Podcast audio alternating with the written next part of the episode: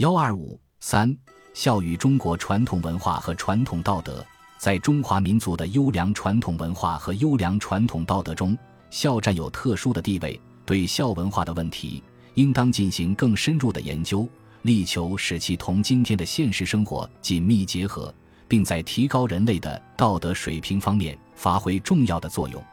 在中华民族发展的历史上，孝在社会生活中有着一个曲折的发展过程。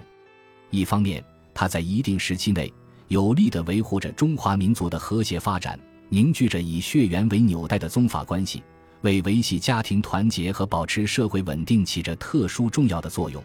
同时，在长期等级制度的社会中，主要是自宋明到五四这段时期，它被统治阶级及其思想家们加以扭曲，把愚孝当作道德楷模，把牺牲子女的基本权利作为道德的教条。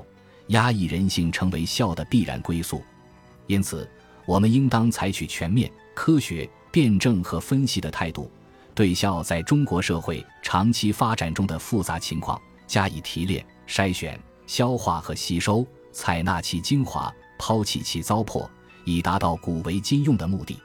什么是孝？按照中国古代传统道德的理解，孝就是善事父母。就是要以善意的思想和行为来对待自己的父母，使他们生前能够过幸福的生活，在他们死后给予很好的安葬。做子女的为什么要孝顺自己的父母？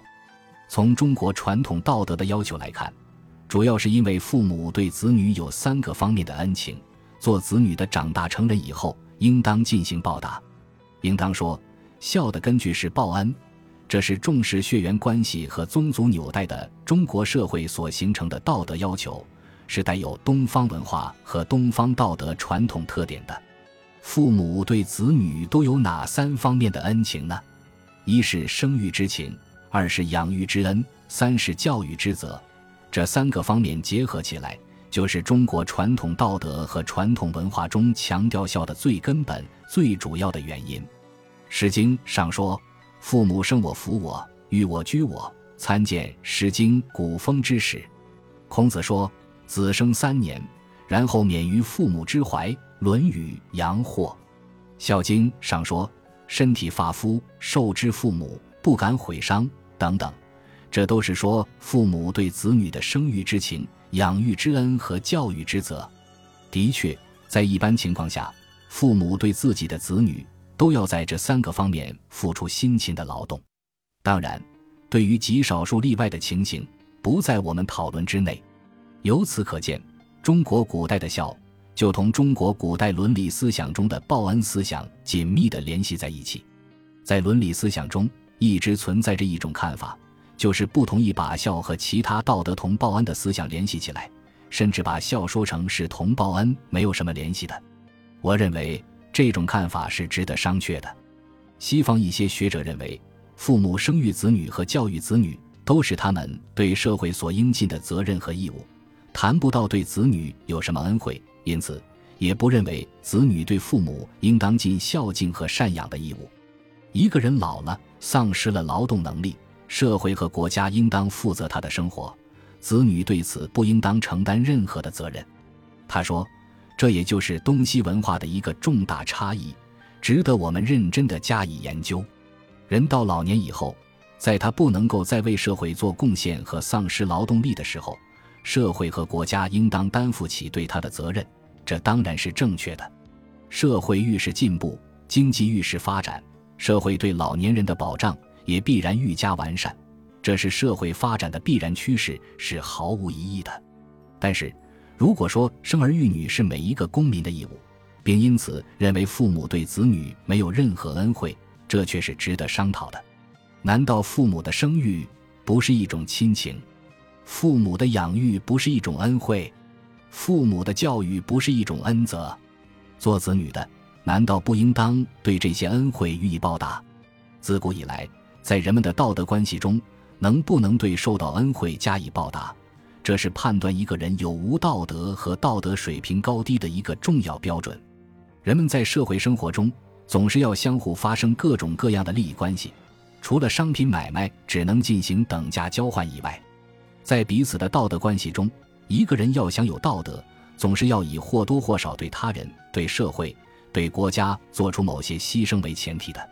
人类社会自古流传下来的社会公德、职业道德、家庭美德，就是调整这些关系的道德要求的规范。父母同子女之间的关系，固然有血缘和亲情的方面，这是应当强调的。同时，不可否认，其中也包含着发自父母的真挚、自愿的牺牲。一个人有没有道德和道德层次的高低，当然要看许多方面。但是，谁都不能够否认，一个人是否自觉自愿地报答他人对自己的恩惠，是否回报父母、他人、社会、国家在自己成长发展中的给予帮助，是衡量、测试和评价一个人有没有道德和道德高尚或卑下的一个重要的标准。中国一句著名的道德格言就是“受恩必报，施惠莫及”。如果说，一个人连父母对自己的恩惠都不能够、不愿意报答，甚至虐待父母，我们又怎么能期望他会报答社会、国家、他人对他的恩惠呢？这样的人又怎么可能是一个有道德的人呢？中国传统道德强调孝是道德的根本，是一切道德行为的出发点，应当说是有道理的。我们还应当看到，在当前市场经济条件下，随着追逐个人利益的发展。西方社会的个人主义、拜金主义和享乐主义的思潮不断蔓延，等价交换的原则正日益渗透到人与人关系的各个方面，甚至在家庭关系中也笼罩着金钱的阴云。为了金钱和私利，不但可以遗弃双亲，甚至不惜杀父杀母。这种情况，难道还不应当引起我们的严重关注吗？孝是中华民族文化和中国传统道德的一个基本的、重要的内容。